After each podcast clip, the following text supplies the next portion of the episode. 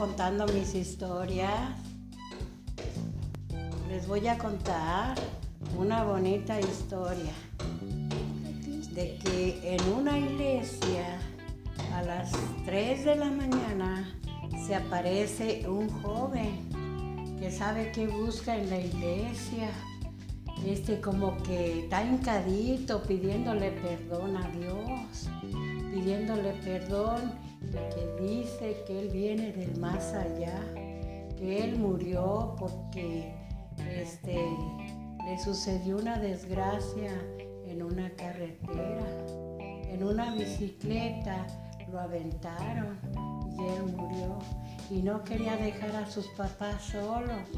Dejó siete hermanitos y lo recuerdan mucho con cariño, pero él allí se quedó su espíritu en la iglesia y por eso está caos pidiéndole perdón a Dios. Y ya anda alrededor adentro de la iglesia, se sienta en una banca y luego se para y se va alrededor de allí, de esa iglesia.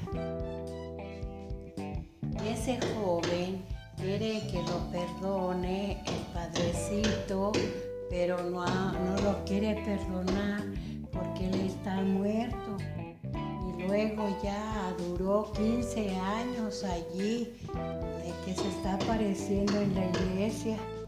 Es un joven que trae su pantalón negro y su camisa blanca y el padrecito cuando se levanta oye el ruido, oye que está rezando y está limpiándose su carita y sus ojos porque está llore y llore por su mamá y su papá porque él murió solo.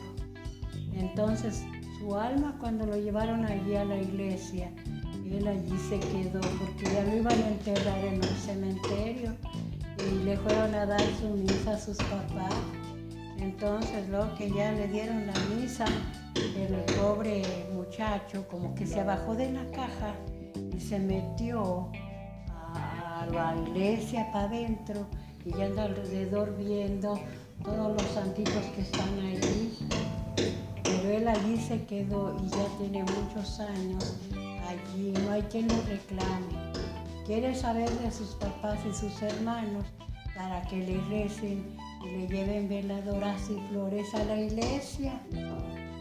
Entonces estas historias son muy tristes porque sus papás lo recuerdan con mucho cariño y tienen miedo de que se les vaya a matar otro en otra bicicleta y por eso les dicen que ya sus hijos no anden en bicicleta ni en motos porque se les mata. Y allí en esa iglesia se está apareciendo ese joven. Tiene su camisa blanca y tiene su pantalón negro. Y le está pidiendo hincadito a Diosito que lo perdone y que cuide a su familia. Esta historia muy triste de este joven que se está apareciendo en esa iglesia. Entonces esta historia va continuando y la vamos diciendo para que los niños se cuiden el día de mañana, no anden tan solos, no anden en las travesuras, que anden portándose bien, con mucho respeto en sus hogares.